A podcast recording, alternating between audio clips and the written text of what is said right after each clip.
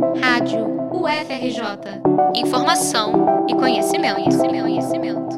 O ministro de Minas e Energia, Bento Albuquerque, fez um pronunciamento em rede nacional na última terça-feira.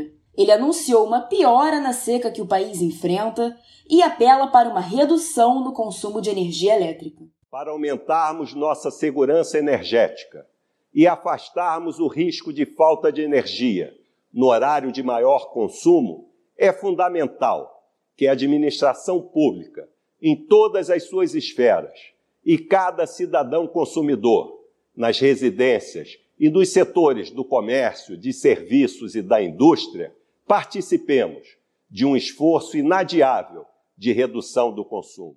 O preço da energia sobe porque os reservatórios das hidrelétricas estão em baixa e o governo recorre a outros meios de geração que são mais caros. No mesmo dia, a Agência Nacional de Energia Elétrica criou uma nova bandeira tarifária para as contas de luz, que começa a valer no dia 1 de setembro e vai até o dia 30 de abril do ano que vem. A taxa aumenta em 50% para R$ 14,20 por cada 100 kWh consumidos. Luana Reis, para a Rádio FRJ.